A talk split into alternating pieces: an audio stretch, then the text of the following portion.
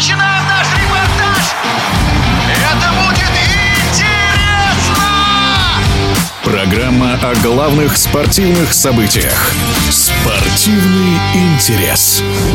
Московский «Спартак» не смог выиграть в трех последних матчах российской премьер-лиги. В шестом туре краснобелую себя дома принимали грозненский «Ахмат», но ключи к воротам соперника так и не нашли. Итог 0-0 и разочарование болельщиков и футбольной общественности. Спортивный журналист Алексей Осин назвал несколько причин, одна из которых слишком частая ротация защитников и состава в целом. В команде, по-моему, не знают, кто является основным игроком, а кто является игроком ротации. То есть все фактически являются игроками ротации, а сама ротация стала игровым принципом Абаскаля. И мне кажется, в этом есть некий недостаток. То есть, с одной стороны, ты поддерживаешь соревновательный дух в команде, даешь понять всем футболистам, что они завтра могут выйти на поле в стартовом составе.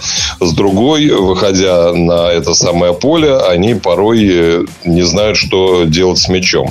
И отсюда у «Спартака» довольно серьезные проблемы с моментом перехода от обороны к атаке. То играет в опорной зоне Умяров, то играет Мартинс, то Зобнин. И каждый раз это что-то новое, и у каждого свои принципы.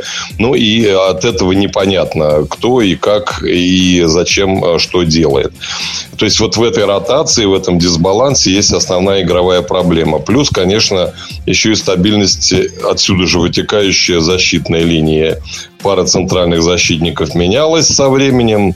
Э, Чернов играл, и потом Джики играл, который до этого капитан сидел в запасе почему-то несколько матчей. Теперь появился Дуарте. Литвинов сел в запас после неудачной игры с Уралом. И э, то, что людям нужно чувствовать буквально локоть э, в фигуральном смысле друг друга, особенно центральным защитникам, это на самом деле в Спартаке этого не было. Ну, вот если брать матч с Уралом, может быть, что-то начинается у Дуарте с Джики, который вот третью игру, если не ошибаюсь, проводит вместе, и команда сыграла впервые на ноль. Здесь, конечно, еще важен вратарский фактор, потому, потому что очень нервничал Свинов. Сейчас вышел Селихов. Может быть, он там великих сейвов не совершил, но, по крайней мере, от него некая уверенность исходила у «Спартака» очень мощная линия атаки, очень мощные э, футболисты группы атаки, я так скажу, потому что и полузащитники, и нападающие относятся к этой категории. И каждый из них может придумать что-то нестандартное. И вот за счет этого как раз «Спартак» и забивал такое количество мячей. А что отрадно, конечно, и болельщикам очень нравится. Плюс тому еще и приобретение удачной Бонгонда и Медина в этом смысле в команду вписались. Так что команда, создавая впереди, пропускала довольно большое количество мячей.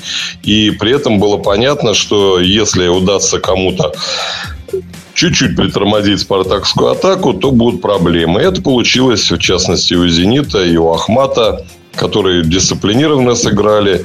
Ну и, э, соответственно, плюс сюда еще добавились некие проблемы в физике. То есть, первый тайм например, с Ахматом, да, да и с Зенитом команда не очень удачно сыграла в прессинге, я бы так осторожно сказал.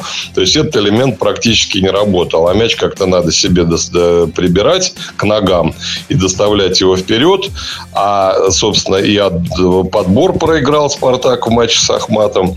И в прессинге не очень получалось. А вот во втором тайме, как это неудивительно, вышли все те же самые футболисты и начали выполнять э, ту же самую задачу. Плюс к тому, э, минус позиция Абаскаля еще заключается в том, что он почти ни разу не угадал со стартовым составом. Может быть, это тоже к области экспериментов относится. И приходилось ему после перерыва что-то менять, и там уже игра начиналась, и действительно команда начинала созидать, но время-то было уже упущено, и в некоторых случаях упущено безвозвратно. Плюс к тому еще Баскаль, э, видимо, и зримо нервничал. Это показывают э, эпизоды матча с Ахматом, когда он отменял свои же собственные решения по заменам и какие-то другие выдавал. Ну и, наконец, еще сейчас Спартаку не хватает габаритного нападающего еще одного. То есть, если у Соболева игра не пойдет, заменить фактически не с кем. Если Абаскалю в ближайших матчах этот комплекс проблем решить не удастся, то весьма возможно разговоры об отставке станут более явственными. Хотя мне бы не хотелось, если честно. Мне хочется стабильности. Слишком уж часто в «Спартаке» меняются тренеры. Свой следующий матч красно-белые проведут на выезде. Подопечные Баскали в седьмом туре поедут в гости к быкам. Отмечу, Краснодар лидирует в РПЛ после шести туров. На их счету 14 очков. «Спартак» же идет на седьмой строчке, набрав 10 баллов. Спортивный интерес.